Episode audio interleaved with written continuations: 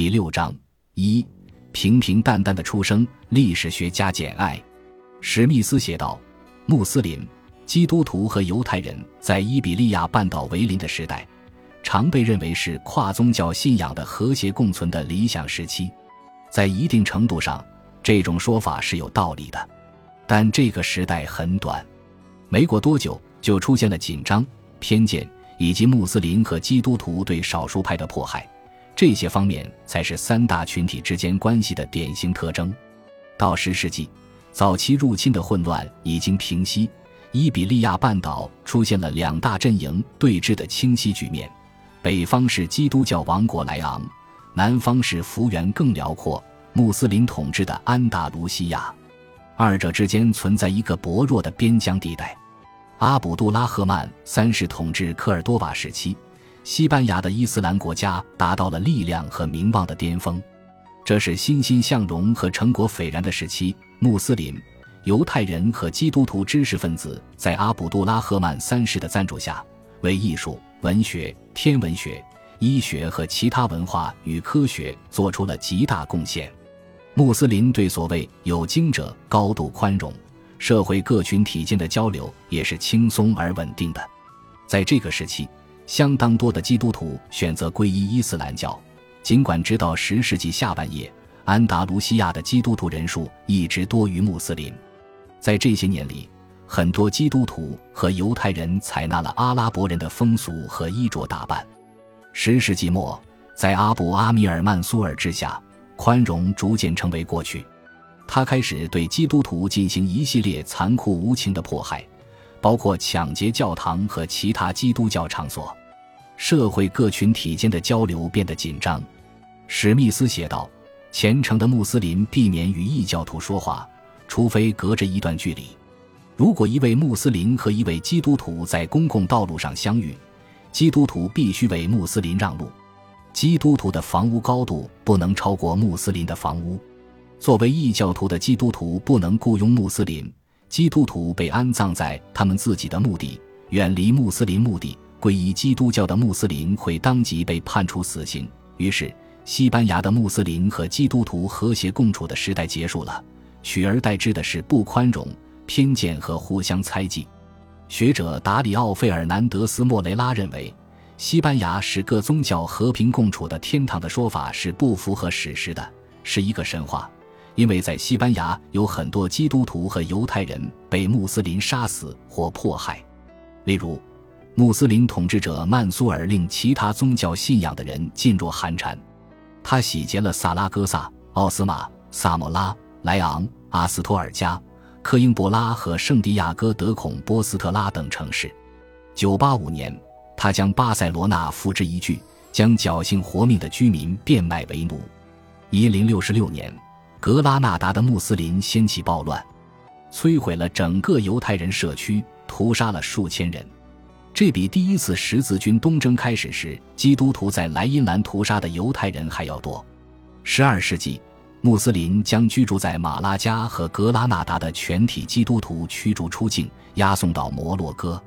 令基督徒人心大振的是，他们在莱昂王国的最西北方发现了所谓的圣雅各墓，即据说曾造访西班牙的那位圣徒。他们建造了一座泥土墙壁的简陋教堂来安放圣雅各的遗骸。不久之后，这个地方圣地亚哥德孔波斯特拉就成了整个西欧基督徒朝圣的重要目的地。于是建起了一座更华美的教堂。九百九十七年，穆斯林攻占了圣地亚哥城，他们保留了圣雅各墓，但摧毁了所有公共建筑，拆毁了许多教堂。这样的行动造成的结果是，基督徒收复失地的运动变成了一场十字军圣战。即便是比较宽容的穆斯林统治者，对非穆斯林也是抱着鄙夷的态度，禁止穆斯林为犹太人或基督徒按摩，禁止穆斯林为他们清理垃圾或厕所。穆斯林法学家伊本·阿卜敦写道：“事实上，犹太人和基督徒更适合做这样的工作。”若一件衣服曾经属于一名麻风病患者，犹太人或基督徒在出售时必须告知买主，否则不得出售。如果这件衣服曾经属于一个道德堕落的人，也是如此。任何犹太人或基督徒不得穿戴贵族、法学家或富人的服饰。犹太人和基督徒必须佩戴特定的标志，以便大家识别他们。这对他们也是一种耻辱的标志。禁止向犹太人和基督徒出售科学书籍。伊莎贝拉特别关心与女性有关的事情，而性别关系也影响了居住在西班牙的人民的观念。三大宗教：犹太教、基督教和伊斯兰教都在某些方面尊重女性，但也都是父权主义的，在一些重要方面视女性为二等公民。在基督教的卡斯蒂利亚，女性的地位远远谈不上理想。但在穆斯林地区却更糟糕，在这些地区，女性的活动在法律上受到种种限制，她们被禁止与男人一起乘船旅行，不能在室外洗衣服，不能在夏季坐在河边，因为会有男人在那里。更重要的是，尽管西班牙南部气候炎热，她们被要求穿厚重肥大的衣服，如西甲布，她们被与男性隔开，她们一般不能迈出家门。这样的禁足对伊莎贝拉来说会是不可想象的糟糕。她逐渐成长为一位性格坚强、精力充沛而热衷于活动的女子，常骑马外出，有时身边只带少量侍从。对伊莎贝拉这样有独立精神的女性来说，另一件令人不安的事情是，成千上万的女性在摩尔人统治下形同性奴。文学和艺术中很少描绘性奴。而男性历史学家很少提及他们，或只是一笔带过，所以我们很难判断这些女性的生活究竟是什么样的。埃斯科里亚尔修道院的一套插图版手稿中有一些罕见的描绘小妾的图画，其中有女人身穿轻薄透明的长袍，事后正在下棋或玩其他桌面游戏的男人饮食，他们脸上露出悲哀的表情。一夫多妻是另一个引发争议的问题。在三大宗教的早期，都曾有过一夫多妻制，但在犹太教和基督教中逐渐消失了，而在伊斯兰教中始终没有完全隐退。穆斯林文化允许男人娶多达四位妻子，但不允许女人拥有多位丈夫。穆罕默德拥有十一位被公开认可的妻子，年龄不一。富裕的穆斯林可以效仿先知，维持庞大的后宫。而战争源源不断地为此提供新的女性，男人们向往这种生活。穆斯林统治者阿卜杜拉赫曼三世，就是那位常被描述为格拉纳达黄金时代引领文明之光的贤君，拥有二百个孩子，其中一百五十个是男孩，其余是女孩。据说他的后宫有六千三百个女人。伊莎贝拉若是想到穆斯林世界各地那许许多多被搁置的结发妻子们，一定会感到不安。这些女人在夜间听到丈夫与更年轻的女人做爱，一定孤枕难眠。穆斯林统治者拥有这么多女人，肯定不是全靠追求得来的。于是，绑架和拐卖基督徒及犹太女人的生意迅速火爆起来。她们被奴役后便会被改掉名字，怀孕后又会被改名，名字常带有乌母的前缀，意思是之母。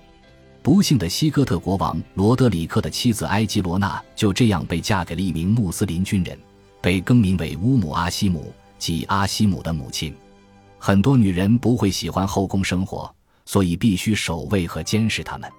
一大群宦官奴隶承担这个责任。来自东欧的白奴会被切除睾丸，但来自非洲的黑奴一般会被切除睾丸和阴茎，以确保他们无法与主人的女人们发生性关系。伊莎贝拉童年时期发生的一个重大历史事件，让711年的摩尔人入侵显得仿佛就在昨天。因453年，他还只有两岁的时候，大约也是他父亲驾崩的时间，君士坦丁堡被穆斯林土耳其人攻克。这座城市在几十年前就已经奄奄一息，但终于被征服的时候，还是惊天动地。一千年间。这座充满异国情调的位于遥远东方的城市，一直是基督教世界的伟大都市。扎什丁尼建成圣索菲亚大教堂的时候，它是世界上最大的教堂。九百多年后，仍然是世界上最大的教堂。这么多世纪以来，君士坦丁堡是古典世界的一个活生生的遗迹。那里的居民仍然自称罗马人，他们经常阅读希腊经典。包括荷马史诗。他们自认为是罗马帝国东半部分的延续。在这一千多年的大部分时间里，君士坦丁堡也是欧洲的军事堡垒。它守卫着博斯普鲁斯海峡的关键渡口，将亚洲的游牧民族军队阻挡在欧洲之外。六百七十四至六百七十八年，这座城市抵挡住了阿拉伯军队的连续多年攻打，并在七百一十七至七百一十八年打退了阿拉伯军队第二次更坚决的进攻。防御的胜利被归功于君士坦丁堡坚固的城墙和希腊火的神奇武器。这是一种类似凝固汽油的物质，其配方是一个严密保守的秘密。感谢您的收听，喜欢别忘了订阅加关注，主页有更多精彩内容。